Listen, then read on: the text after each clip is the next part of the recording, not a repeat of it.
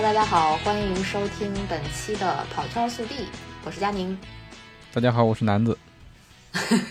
这个今天少一个人啊，就这节目录成啥样，就大家就 如果能播的话，就随便听听好了。对，速递一下最近的一些事儿啊，这次嗯，应该说大部分还是好消息吧，就是比较向上的正面的消息，对，那是因为就是国内的这些马拉松 都延期或者是都消停了。呃，消停了，对，也没有什么特别多的这个消息，所以也没有必要跟大家分享国内的消息了。嗯嗯嗯嗯，嗯，对，所以其实是想跟大家分享一个呃上周末举办的那么一个活动，嗯呃，大家可能在各种渠道都看到了，基普乔格他在最近这段时间去了巴黎，原因是因为二零二四年巴黎奥运会，它有一个这么打前站这么一个活动，是什么活动呢？就是基普乔格和大概三千多人一起参加一个五公里的比赛，嗯然后呢。不被基普乔格追上的人，就能获得二零二四年巴黎奥运会马拉松项目的参赛资格。这个玩法特别有意思啊。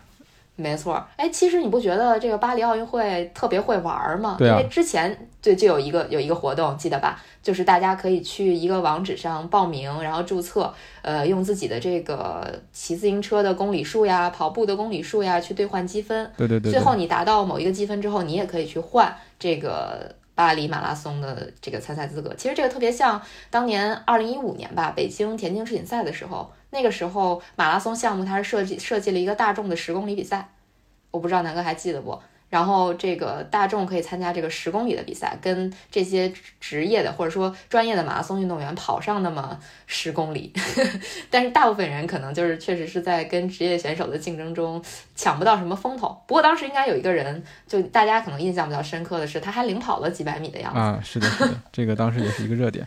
我看到这个新闻，我是觉得，就像你刚才说的，这个法国人民实在是太会玩了，太浪漫了。然后这个规则嗯不知道谁想出来的，然后还有你刚才说的那个可以参加，它那个其实叫 Paris Club 吧，就是你对累积里程是有机会获得巴黎奥运会的马拉松项目的参赛名额的。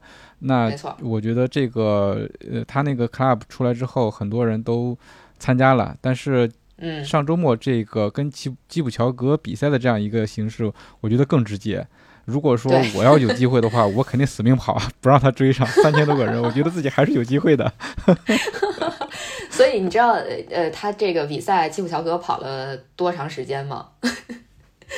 我不知道他有没有全力跑啊，嗯，十四分二十六，跑了五 K，是吧？对对对，但事实上他应该是比大家多跑了四百米的。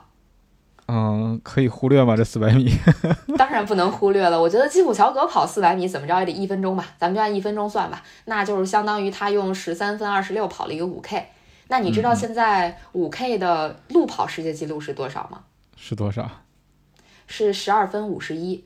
哦，嗯，所以这就意味着，对基普乔格应该是大概应该是用十三分二十六，就比世界纪录可能慢了三十多秒的这种水平在跑，配速真的是用全力了。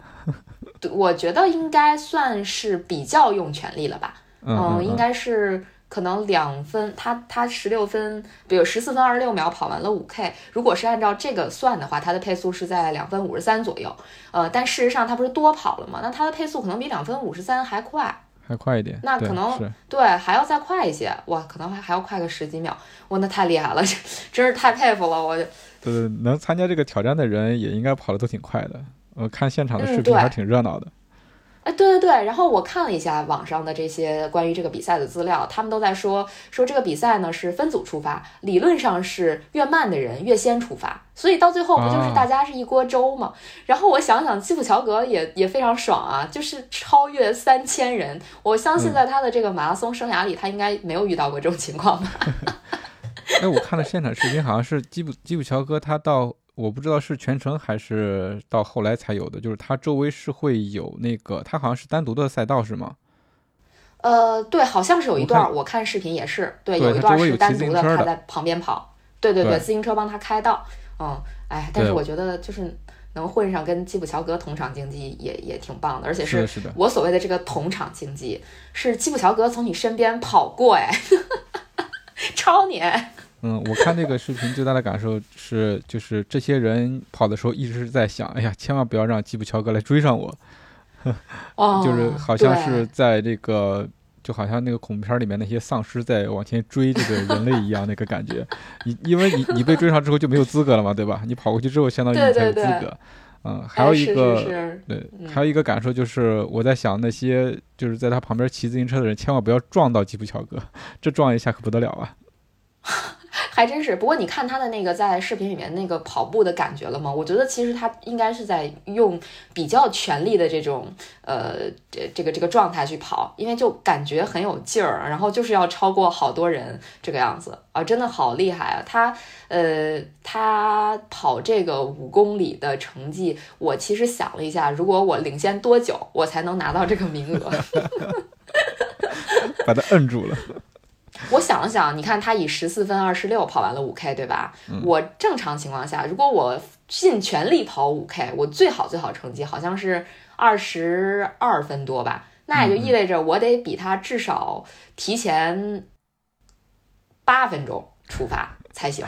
哎呀，这个哇塞不比了，好难啊 好难，好难。其实他尽全力跑，也相当于，哎呀，是一种竞赛的精神嘛，是吧？那我既然，这些跑者有机会跟他们比，那我也不要放水了，我也全力跑。这样的话，嗯、甭管是输的人还是赢的人，都会有更大的一个成就感。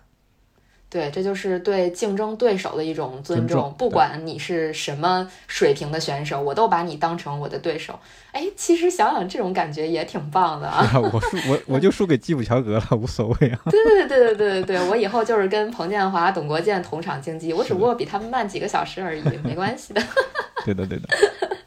对这个还是挺有意思的啊，就是不知道之后的这个巴黎马拉松，呃，不不是巴黎马拉松啊，巴黎奥运会会还会想出什么？对，对想出什么有趣的这种方式让大众去参与。哎，嗯其实我觉得他们现在能做出这样的一个举措。也挺勇敢的，毕竟还是疫情嘛，对吧？然后到时候这个两年两年多之后的巴黎奥运会还会有这种大众的项目，不像是今今年的这个东京奥运会，嗯，不仅比赛场馆没有观众，更不会有这个大众的体验项目。嗯，我还是有一点点期待的。是的，是的。其实我觉得更可以期待一下后续的话会有什么动作，因为你像他这两种活动已经有两个通道让大众跑者参加奥运会马拉松的机会了。那其实嗯到奥运会还有一段时间嘛，可能中间我们会有更多的比赛来获得这个名额，期待一下。没错，没错，是的，我们就看看到时候还会有什么新花招，我们也会在节目里跟大家随时的播报一下。没准咱们也有机会呢，是吧？对对对对对，哎，其实说起这个，咱们有机会，哦，我想起来，就是这个 Paris Club 这个事情刚刚出来的时候，有不少朋友也是呃专门跑去注册。虽然这个网站只有法文的版本，但是好多人都去注对这个册了，然后。嗯，对想通过这个去赢得这个马拉松大众跑的机会。哎呀，我想想，我觉得，对，如果能，如果真的能参加奥运会，以这种方式去，就是以竞技的方式去参加奥运会的话，对我们普通人来讲，绝对是呃非常非常有激励作用的。不用想着说我参加我练去练一个什么冷门的项目，参加冬奥会似的啊，就像我想的似的。对对对对，嗯，这个挺逗的。嗯，那这个就是我们想跟大家分享的第一个最近还比较有意思的事儿。然后第二个其实是一个趣闻吧，也是我最近在呃外网上看到的，也挺逗的啊。就大家肯定都听说过啤酒跑吧？嗯，这个啤酒跑，好像是对吧？很很国内也有，对，对，国内也有，包括北京办的比较好的，它叫什么精酿啤酒协会做的，就是啤酒跑，就是贯穿北京的各大精酿酒吧，然后你可以去喝一杯或者喝两杯，然后跑上一个五公里，就大家不以竞技为目的，只是为了。去喝酒，因为那样便宜嘛。啊，我可能是以小人之心度君子之腹了，就不是为了便宜，确实是挺有趣的，就是一个趣味的这么一个比赛。嗯，但是我不知道大家知不知道，其实还有一个呃比赛，它还蛮正式的，它就叫啤酒一英里。Beer Mile，对，哎，这个其实念起来还挺顺的，是吧？这个 beer mile，所以它就该存在。嗯你来介绍一下这个比赛。嗯，介绍一下这个比赛啊，这个比赛其实它可能叫做怎么说，全世界呃唯一一个把啤酒当补给的，或者说把这种含酒精饮料作为补给的这么一个比赛吧。嗯，它就是相当于你要在操场办这个比赛，然后你要在操场跑四圈儿，每跑完一圈儿就要喝一杯啤酒，喝一瓶啤酒啊，一瓶，因为。对对对，它是一个四百公呃四百公里去了四百米的这么一个操场 啊，所以对对对，四百公里就算了啊，那个太超越极限了，四百公里才喝一瓶，那也太自律了吧。对，然后它是在一个四百米的操场举行，跑四圈，哎，喝四瓶啤酒，喝完了你就完成这个比赛了。嗯，那南哥知道这个啤酒跑啤酒一英里跑的这个世界纪录是多少吗？我不知道，但是我。我想这个参加这个比赛，首先你得跑得快，另外一个你个酒得下得快啊。如果说你喝酒喝得太长时间太长的话，肯定会影响你最终的完赛成绩。对对对，一定会的。而且你喝太多，我估计中间是不是还得上个厕所去？四瓶还行，不至于。对，毕竟这个啤酒比较利尿嘛，对吧？就很多人喝完啤酒之后的一个反应，就是要先去到厕所，把这个刚喝过的这个一大瓶。呃，水样物质消化掉，然后再去接着喝第二瓶。嗯，那就简单说一下吧。这个比赛，呃，在十十月二十三号举办的。当时就是有一个加拿大的选手，他叫呃 Corey Belmore，他应该是以四分二十八秒零一的成绩打破了自己之前创下的世界纪录。我其实，在想这个四分二十八秒零一是一个什么样的配速？一圈一分零七，一圈一分零七的话，其实如果是要包括这个喝酒的时间。哦，对对对，还有喝酒的时间，那能不能边跑边喝啊？这个我真没想到啊，我我我以为是喝酒要暂停，然后喝掉，然后再跑，然后这样看自己跑下一英里是多长时间。对，那还要中间还要算喝酒的时间，那他喝酒也非常快了。这么这么说的话，是，而且我看图片，他这个他这个喝酒用的是酒瓶。酒瓶你往往下蹲蹲蹲的话，其实还是还是挺慢的呢，对吧？那不像有一些喝啤酒比赛，它是用专门专用的杯子，一口一口就可以完全下去。对，所以我觉得这还是很很有挑战的一个事儿。没错，哎，我刚才粗略的算了一下，它应该是用呃，你想啊，两圈儿就是两分十四秒，对吧？然后呢，再算一个半圈儿，那就是三十，就算三十四秒吧。那基本上它是用呃。两分四十八秒的这么一个配速，公里配速完成了。哇塞，那他这喝四瓶酒的时间可真的可以忽略不计啊？难道是边跑边喝吗？秒喝吗？我觉得基本上可能，嗯，你要是边跑边喝的话，肯定会影响配速的。我觉得应该就是停下来喝。就是只不过说他这个喝酒的速度会比较快，而且，哎呀，这个考验的就不仅仅是跑步技术啊，这个喝酒的技术要求非常高。我觉得应该是比跑步的因素更高一些。关键是你知道这个比赛还有一个规则吗？如果说你要是在比赛中呕吐了，那你要多罚跑一圈的，就是你要多跑一圈。我这个 这个真的太有画面感了。这个太有画面感了。是吧？就是你，我我我觉得会跑吐哎，如果跑这么快，我肯定会跑吐的。你刚下去一瓶啤酒，然后又又以那么快的速度跑一圈，那真的是受不了啊。对，所以咱们估计是创造不了什么世界纪录了。但是我觉得可能未来如果咱们在国内办这么一个啤酒一英里的比赛的话，也许第一届的时候就能创造一个中国纪录呢，对吧？到时候咱们就少请点人，请就请比自己跑得慢的，然后看看谁先提前锁定冠军。全国纪录就有了。